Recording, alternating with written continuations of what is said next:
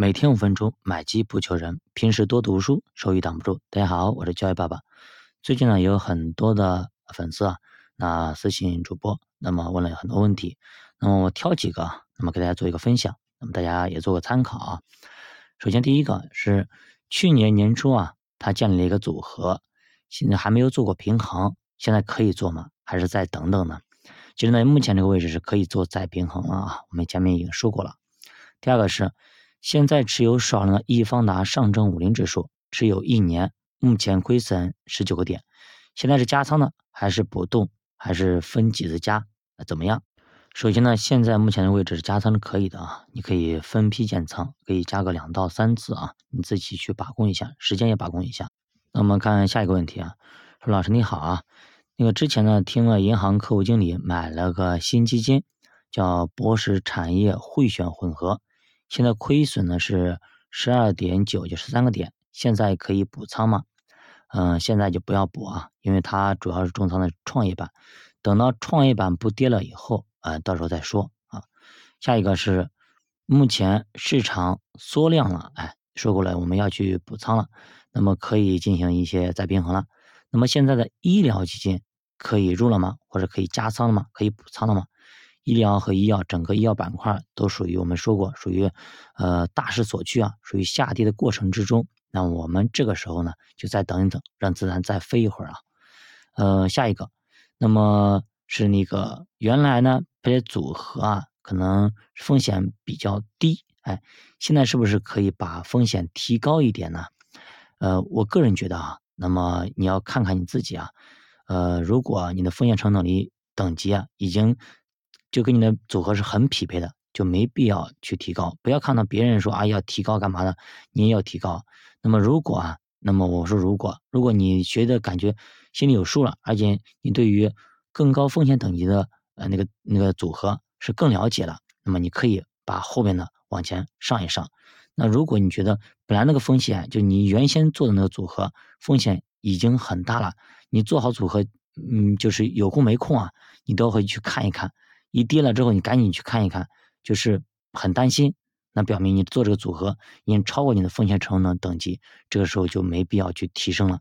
如果你以前做的组合完全就不需要去看的，基本上你过个一个月你看一次这样子的，你觉得就是，而且你完全有能力驾驭更高风险承受能力的话，那么这样的话，你可以把守门员和后卫往前调一调啊，这个情况不是每个人都要调的啊。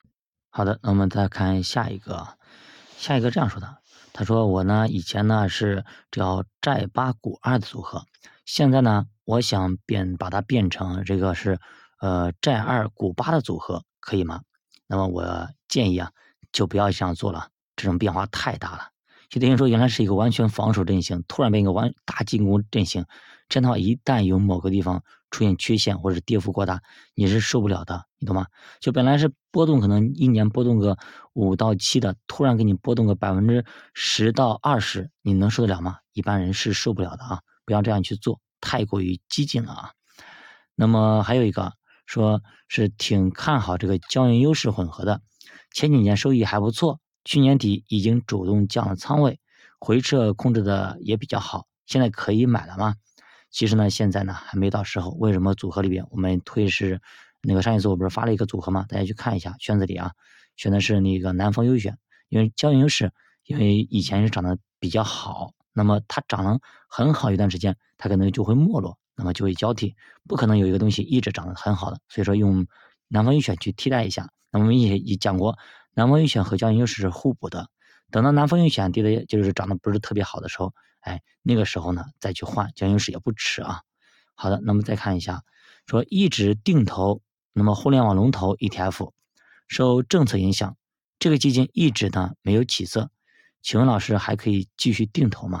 好的，那我们这里再说一遍，我们说了很多次了，定投呢是有一套专门的逻辑的，就另外的逻辑，一旦定投了开始之后，你就不要去听了，这是一个非常非常不好的习惯啊。这是纪律，一旦开始定投，就不要去停，定投到止盈离场为止啊，是这样子的。所以定投开始之前，一定要想好了要买哪一个，怎么买，会不会坚持两到三年，它跌的多大幅度，哎，都能够坚持。如果你这一点做不到，这点纪律都做不到，那基本上就不要去定投了。定投的最大机会就是停止，懂吗？这叫定投，它跟分批建仓和分批加仓是不一样的啊，这个情况。好的，老师你好，请问中欧潜力价值混合 C 这个基金你怎么看呢？目前可以买吗？呃，今年呢不太确定，因为它是小盘价值风格。今年那么大小盘没有那么确定，今年呢是属于大盘价值，会更稳妥一点啊。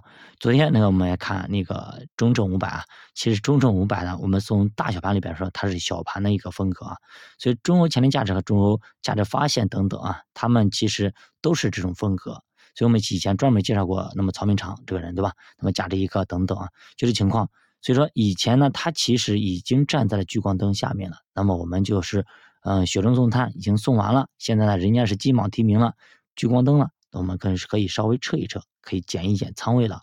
等什么时候他又骂被骂成狗了，好，那我们再进来也不迟啊。好的，下一个问题啊，最后一个问题啊，他说现在基建 ETF 还能定投吗？啥时候止盈？那么其实基建呢已经涨起来了，很多人开始关注了。其实曾经基建被跌成狗的时候，倒是没有人那么人关注啊。那么如果你之前定投了，好，你就继续定投；如果之前没买的话，现在就别买了啊，别去凑热闹了。那可能有些人说，哎，现在中字头涨得那么好，为什么不买呢？是的，它后面呢肯定是还是会有涨幅的。那么我们基于说银行啦、保险啦，对吧？包括基建等等这些东西，我们是用定投的，用那个百分之二十的打游击的钱来进行游击战的，懂吗？这个时候呢，我们肯定要从左侧开始定投，来一个。呃，微笑曲线走这样走的，那么现在慢慢的已经到了右侧了，你这个时候定投就不划算了。那这个时候一把梭哈进去可以吗？一把梭哈，那么是主播不太喜欢的，而且主播对于右侧的把握能力没有那么强，自认为没那么强。所以说，如果你自己觉得自认为自己做右侧比较厉害，那么你自己看。那么我是不是特别建议做定投？是这个时候开始做基建。另外呢，对于右侧的把控能力没有那么强，所以说，如果你对于右侧把控能力很强的话，那么你自己看好的，教爸读书陪你一起慢慢变富。如果大家对投资感兴趣，可以点击主播头像关注主播新米团，跟主播一起探讨投资智慧。再见。